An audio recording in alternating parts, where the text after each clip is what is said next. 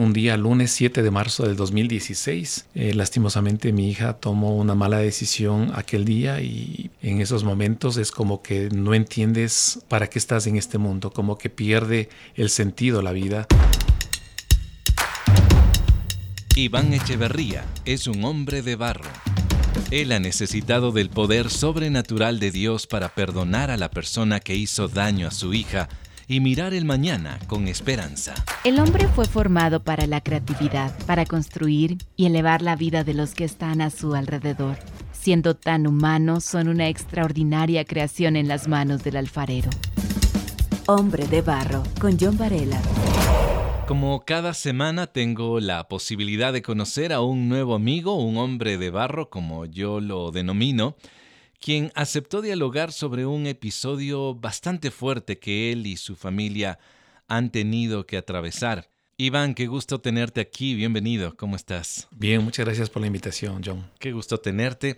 Tengo entendido que vives fuera de Quito, ¿no? Ahorita estamos en la capital de los ecuatorianos.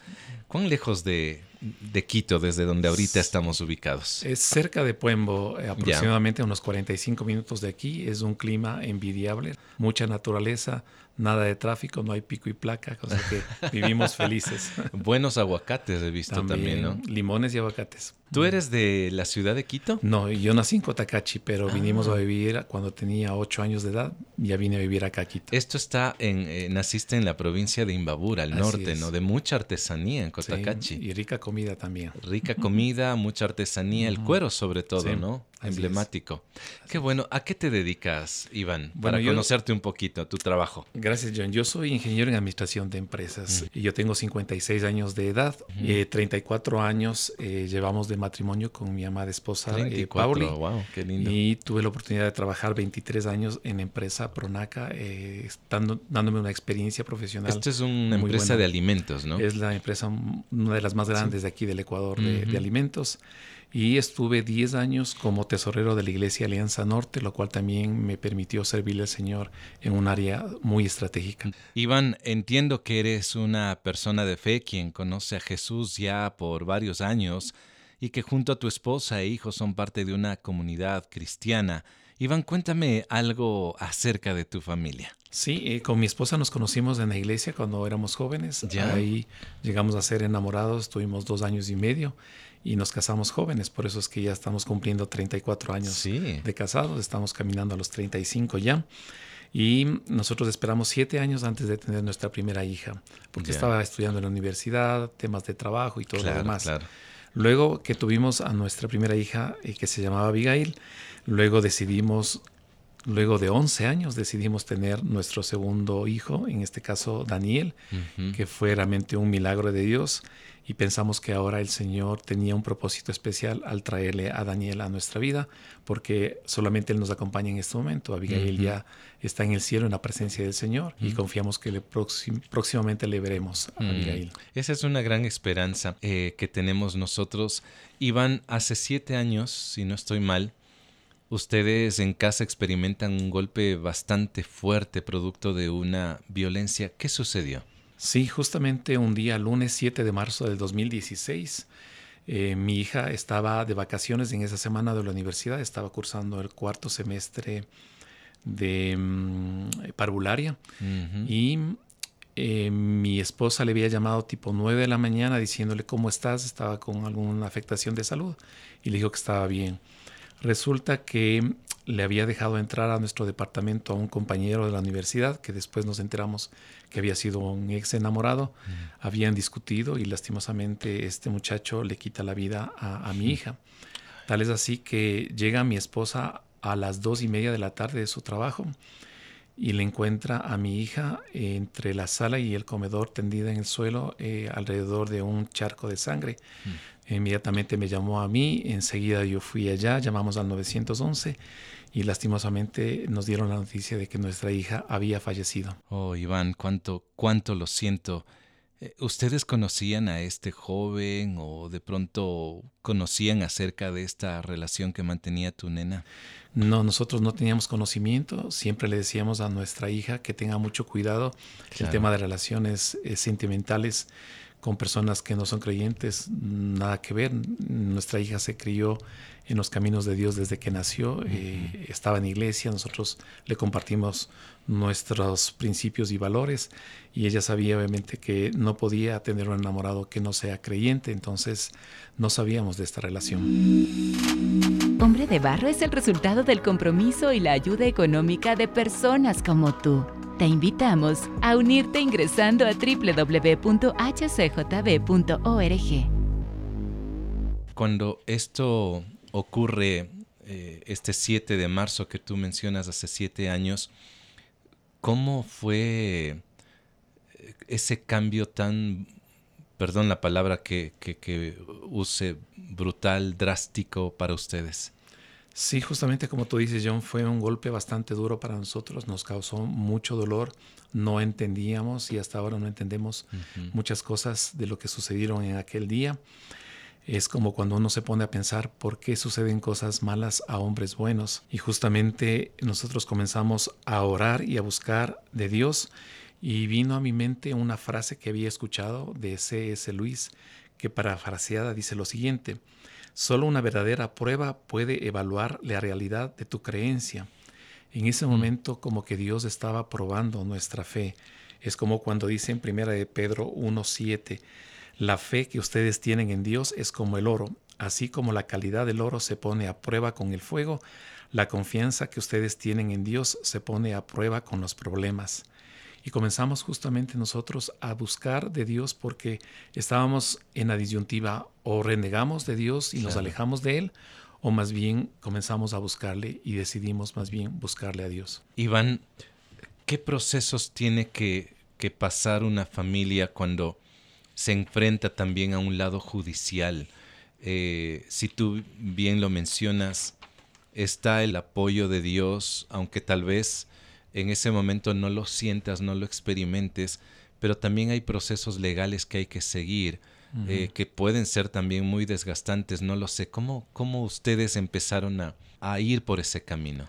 Sí, realmente fue un momento muy terrible el que me tocó vivir a mí porque mi esposa obviamente estaba tan destrozada que ella no quería saber nada. A mí me tocó afrontar el tema de criminalística, ir a la morgue, reconocer el cadáver y hacer oh, un sinnúmero de trámites legales y sobre todo porque nosotros eh, a través de la policía logramos capturarle a este muchacho a las 11 de la noche de ese mismo El día. mismo día. Y justamente me tocó ir a la unidad de fragancia para poder eh, poner mi denuncia y poder meterle preso a, este muchacho. Entonces mm.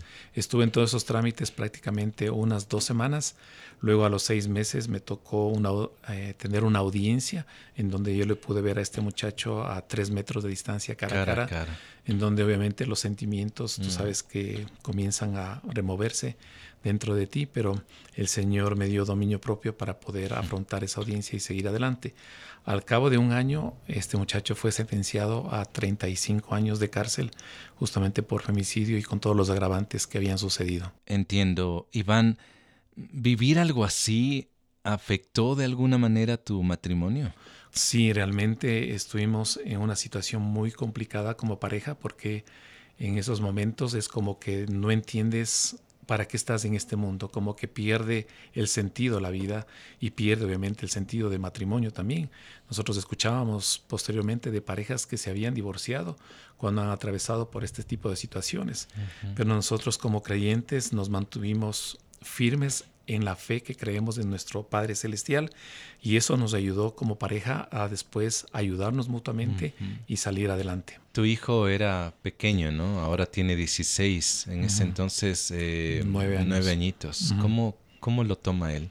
Sí, realmente a nosotros nos preocupaba muchísimo que de pronto vaya a quedar un trauma de parte de él, pero eh, gracias a Dios, inmediatamente lo desvinculamos del suceso, es decir, lo separamos. Eh, fue a la casa de una vecina, ni siquiera entró al departamento ese día. Luego, obviamente, nosotros le llevamos fuera. Nosotros fuimos a, vivir unos meses con mi madre porque no podíamos, obviamente, entrar a ese departamento. Y poco a poco, también con la ayuda de una experta psicóloga, eh, también Daniel fue ayudado desde el punto de vista profesional. Y con él hemos conversado muchas veces, incluso en algunos talleres y encuentros de sanidad. Nosotros hemos dado nuestro testimonio y le hemos invitado a Daniel para que él escuche justamente de nosotros lo que decimos y cómo Dios nos ayudó y cómo pudimos perdonar y todo lo demás. Gracias a Dios, él ya lo ha superado. Iván, tú tienes una, me has traído unas, unos retratos de tu nena, ¿no? Eh, ¿Qué edades tienen ahí? Sí, son tres fotos en donde está de 8 años, de 14 años y de 20 años. Mm. Yo guardo muchas cosas de mi hija como recuerdos. Mi esposa muchas veces no quiere ver todavía mm. fotos, no quiere ver videos, pero nosotros agradecemos a Dios por los 21 años que eh, vivió con nosotros y pudimos ser muy felices, pudimos compartir momentos inolvidables y yo soy amante de la fotografía, de los mm. videos, entonces yo tengo un cargamento bastante grande. Ojalá que eh, mi esposa algún momento pudiéramos sentarnos para ver mm. nuevamente esto. Iván, ¿qué recuerdas de, cómo, más bien dicho, cómo era tu, tu hija? Sí, mi hija era una niña muy dulce, muy eh, amable, muy amigable con todos, realmente era obediente. Eh, nunca eh, se fue de casa, nunca tuvo un tema de, de, rebeldía, ni siquiera en adolescencia. Entonces pensábamos que nosotros hicimos una muy buena labor, una buena tarea como padres. No somos perfectos, ¿no? Pero hicimos eh, una buena tarea como padres. Eh, lastimosamente mi hija tomó una mala decisión aquel día y por desobediencia, porque nosotros le habíamos dicho a nuestra hija no dejes entrar a nadie a nuestro departamento. Y yo creo que la consecuencia de la desobediencia también fue este suceso. Descarga Hombre de Barro en la app HCJB. También estamos en Apple Music, Spotify y SoundCloud. Iván, cuánto quisiéramos eh, retroceder esa película, ¿verdad? Tal vez estar unas horas o unos, unas semanas antes de este hecho para eh, cambiar la historia. Iván, esta experiencia que ustedes han tenido que atravesar, Quisiera imaginarme que en este preciso momento una jovencita que, que, puede estar en una relación donde los padres no saben de esta situación, ¿cómo una joven o un padre puede detectar de pronto que no va por ese camino una relación que le conviene a, la hija, a la hermana, a la sobrina? Es importante el acercamiento que debemos tener con nuestros hijos y tomar en cuenta que el padre da identidad a la hija. Y si nosotros no estamos cerca de nuestras hijas o de nuestros hijos, ellos van a través tomar un rumbo equivocado cuando vayan creciendo. Pero es fundamental estar en comunicación constante, en mirar alertas que puedan presentarse tal vez de comportamiento. ¿Como cuáles, por ejemplo? De pronto comienza a desobedecer o comienza de pronto a aislarse completamente de la familia o no quiere eh, ir con nosotros de pronto a algún paseo. Mm. Entonces son pequeños semáforos que empiezan en rojo a titilar que nosotros tenemos que tomar en cuenta. Ya, de pronto eso ocurrió con tu nena. Sí, de hecho mi, mi, esposa, obviamente con un poquito más de confianza, le decía, ten cuidado con este muchacho, verás que no te conviene, este muchacho se le ve así, asado, cocinado. Entonces mm. mi esposa estaba un poquito más de cerca y ahí obviamente uno de mm, mis recriminaciones, digamos, es que a lo mejor yo podía haber estado un poco más de cerca también con mi hija y no, no lo hice. Son cosas que tratamos de corregir ahora con Danielito. Con tu hijo. Iván, ¿qué procesos eh, son importantes pasar como familia eh, el, luto, el duelo? ¿Qué hicieron ustedes? ¿A quiénes acudieron? ¿En dónde empezaron a buscar una fuente tal vez de agua más dulce después de, todo esto que tú me cuentas? Todo el mundo experimenta pérdidas de diferente tipo. y unas más traumáticas. Así es, puede ser la pérdida de una oportunidad, de un negocio, de un empleo, tal vez de una relación sentimental. Pero cuando se trata de la pérdida de un ser querido y más cuando se trata de un hijo o una hija, es un dolor mucho más profundo. Cuando unos hijos pierden a sus padres, se les llama huérfanos. Cuando un esposo o una esposa pierde a su cónyuge, se le llama viudo o viuda. Pero cuando pierde un padre a sus hijos, no existe un, nombre. un, calificativo para eso. Y es como que de pronto va en contra de la naturaleza. Uno siempre piensa que puede uno morir y los hijos obviamente nos van a enterrar y, ellos continúan viviendo, pero en nuestro caso fue así. Entonces, en estos procesos de pérdida, obviamente hay un luto que nosotros eh, tenemos que atravesar y es un proceso que puede ser largo o corto dependiendo de cómo nosotros disponemos nuestro corazón delante de Dios. Este proceso de luto yo lo podría enumerar en seis puntos principales. El primero es la conmoción. Cuando perdimos a nuestra hija, pensábamos que no era real, o sea, que no estaba sucediendo. Pensábamos que tal vez a un momento mi hija va a recuperarse, vamos a llevarle al hospital mm. y de pronto le van a operar y, va a recuperar su vida, pero mm. realmente es un momento de shock en donde uno no entiende qué es lo que está sucediendo. Luego viene un paso que es la tristeza en donde uno experimenta mucho dolor, una sensación como que la vida pierde el sentido, como que ya uno tiene ganas de vivir. Luego viene un tema de lucha y comienza uno a preguntarse por qué sucedió esto, mm. por qué a nosotros como padres piadosos, como padres cristianos que siempre estuvimos sirviéndole al Señor, eh, por qué nos sucedió a nosotros. Y todos esos porqués te confunden. Hombre de barro, con John Varela. Luego viene un proceso de rendición en donde poco a poco tú vas aceptando el hecho de lo que ha, sucedido. Ojo que no es una resignación, sino más bien es una aceptación a lo que sucedió. Obviamente que siguen habiendo inquietudes, siguen habiendo preguntas, pero esas preguntas ya no te ya no son importantes en tu vida, ya pasan a un segundo plano. Luego viene un paso de santificación, que es cuando Dios transforma a lo malo en algo bueno. Mm. Es como cuando José en Egipto les decía a sus hermanos, ustedes me quisieron hacer algo malo, pero Dios utilizó eso para bien, para beneficio de todo el pueblo de Israel. Y por último es el paso del servicio. Es cuando Dios utiliza ese testimonio en nuestras vidas para poder consolar a otras personas. Si nosotros hemos recibido esa consolación, también podemos consolar a otros.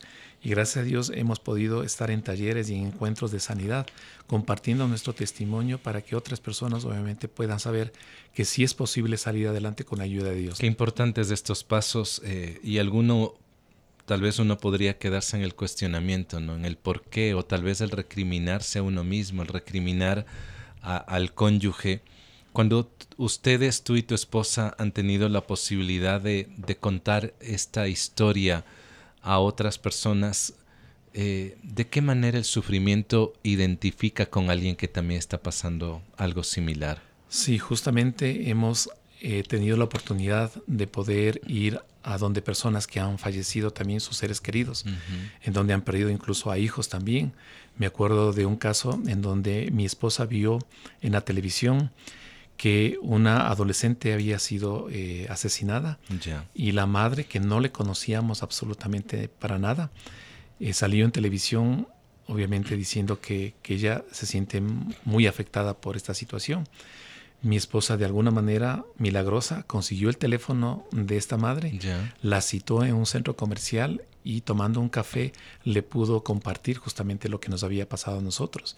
Eso había sucedido creo que una semana o dos semanas antes a esta, a esta señora mm. Y le sirvió mucho de consuelo y sobre todo de poder seguir adelante en su, en su vida. Ella después eh, recibió a Señor Jesucristo, fue a un encuentro de sanidad y eso eh, le ayudó muchísimo. Entonces hemos tenido esas oportunidades, ya sea persona a persona o tal vez ante una audiencia de 30, 40, 50 personas, en donde eh, la gente se siente muy identificada porque a veces no solamente ha perdido un ser querido, también ha perdido un trabajo, un empleo y piensa que ya se acaba la vida, pero realmente no es así. Entonces, el testimonio nuestro ha ayudado muchísimo para que la gente pueda salir adelante. Mientras yo te escucho, veo a un hombre de fe. No veo a un hombre aislado, no, no veo a un hombre que, que de pronto está levantando el puño al cielo, sino más bien rendido a Dios. Y creo que esto es eh, increíble lo que puede provocar la presencia de Dios en un hombre Iván, ¿qué es Dios ahora? ¿Cómo lo conoces ahora Él? de lo que fue hace tal vez 10 años atrás. Como decía Job, de oídas te había oído, pero ahora mis ojos te ven. Mm. Justamente después de esta prueba tan grande, nosotros pudimos acercarnos más a Dios, llegar a un siguiente nivel en donde pudimos experimentar a un Dios de amor, a un Dios de bondad, a pesar de lo que habíamos experimentado, y nuestra fe fue creciendo nuestro compromiso con Dios fue más fuerte cada día y ahora estamos sirviéndole al, Señor a tiempo completo y mi esposa también está ayudándonos en varios ministerios y eso nos ha ayudado como para poder eh, incrementar nuestra fe. ¿Cómo un hombre puede apoyar en estos casos a, a su compañera, a la familia? Sí, este suceso nos ha permitido unirnos mucho más con, con mi esposa. Eh, salimos frecuentemente eh, a caminar, salimos al centro de la ciudad a dar una vuelta, salimos con mi hijo a pesar de que tiene 16 años, nos acompaña a todas partes, mm. no le dejamos en casa a pesar de que quiere quedarse jugando con sus amigos eh, vía internet. Le decimos, no tienes que estar con nosotros y pensamos que lo más que podamos hacer, de pronto ojalá hasta los 18, 20 años, que Él siempre nos mm. acompañe y que podamos eh, guardar esos momentos, crear esos momentos lindos, hermosos, que uno después recuerda cuando pasa los años. Hablemos del perdón, eh, Iván. ¿Cómo se vive el otorgar perdón a quien ha hecho daño a, tu hija, a quien amas, a quien has visto crecer, a te ilusionaste, a te saca risas? ¿Cómo fue ese proceso en ti acerca de otorgar perdón a aquella persona? Sí, apenas sucedió la muerte de nuestra hija, nosotros como hombres o como personas normales queríamos buscar venganza, queríamos desquitarnos con este muchacho, decir, ¿cómo va a ser posible que nos quite el ser tan amado, tan preciado para nosotros? Eso fue un lunes. El día martes al mediodía que le estuvimos enterrando a mi hija, yo tuve que expresar con mi boca que yo le perdonaba a este muchacho sin sentirlo, pero yo sabía que tenía que dar ese paso porque si no el resentimiento, el rencor, la amargura y los deseos de venganza iban a carcomer mi vida. Y yo tomé ese paso de fe diciéndole a Dios, a pesar de que no siento perdonarle, yo declaro perdón mm. sobre esta persona. Y obviamente con mi esposa hicimos una oración para decir que le perdonamos. Y eso se pudo manifestar o se pudo evidenciar a los seis meses cuando estuve frente con frente con este muchacho, en donde a pesar de que sí tenía sentimientos encontrados, podía de pronto decirle, a lo mejor en el pensamiento, Dios te ama y Dios quiere salvarte también a ti. Algún momento pensamos regresar a la cárcel posiblemente con mi esposa para poder decirle que le hemos perdonado. Y como digo, mi esposa todavía a lo mejor no está lista, pero estamos orando para que Dios nos dé esa oportunidad para decirle a este muchacho, te perdonamos y solamente deseamos que Dios te bendiga y que le conozca a Dios de una manera personal. Hombre de barro, originalidad en sus manos. Rodearse de una comunidad que pueda sostenerles, ¿cuán vital ha sido para ustedes? Sí, aparte de Dios que es el puntal fundamental, lo más importante, viene la ayuda y la colaboración de la iglesia a familias que estén atravesando por esta situación. La iglesia, los pastores y todos los hermanos de la congregación en ese momento nos apoyaron muchísimo, estuvieron con nosotros, como dicen, estaban llorando con los que lloran y justamente sentimos ese apoyo que necesitábamos de la gente para poder seguir adelante. Y también como tercer persona fundamental, la ayuda de expertos también puede ayudar muchísimo y una doctora psicóloga muy reconocida en nuestro medio nos ayudó por un año a atravesar este proceso de luto. Mm, qué valioso. Iván, si bien es cierto, hemos hablado también eh, esas palabras para que los padres, nosotros los hombres, estemos pendientes también de nuestros hijos. ¿Qué tú le podrías decir en cambio al joven, chico y chica, que, que tal vez no quiere darse cuenta o no escucha el consejo adecuado de papá y de mamá? Sí, John, justamente cuando nosotros hemos participado en estos encuentros, hemos hablado del perdón de los padres hacia obviamente aquellas personas que han hecho eh, alguna ofensa. Pero también hemos tenido talleres y encuentros de jóvenes en donde nosotros hemos enfatizado el lado de la desobediencia de nuestra hija, porque nosotros le habíamos prohibido a nuestra hija que permita el ingreso de ninguna persona, hombre o mujer, a nuestro departamento. Y cuando está sola o solo. Y, peor todavía. Entonces, ella, a pesar de que tenía 21 años, desobedeció nuestra instrucción directa, nuestra orden, y permitió que ingrese esta persona y tuvieron la discusión que tuvieron y pasó lo que pasó. Pero yo creería que es importante resaltar que los hijos deben obedecer a sus padres, porque la consecuencia de la desobediencia puede ser muy grave incluso puede ser la muerte, como en el caso de nuestra hija. Ojalá que no suceda eso, pero las consecuencias de la desobediencia pueden ser duras para los hijos y pueden durar para toda la vida.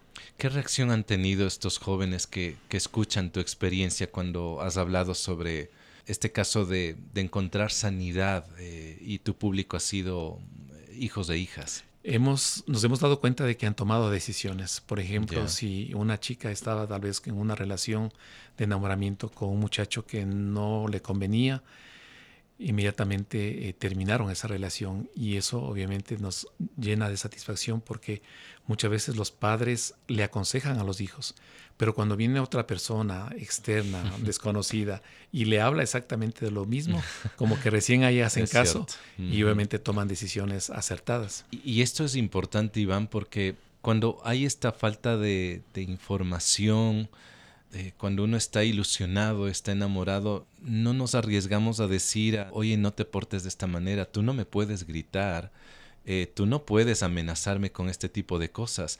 ¿Qué decir a aquellos que de pronto no saben cómo reaccionar? Aparte del consejo de los padres, yo pienso que también hay consejeros juveniles, pastores de jóvenes, que pudieran de pronto aconsejarles a estas personas que están en una relación que no es sana y que tal vez a veces no escuchan al padre, pero sí escuchan al consejero.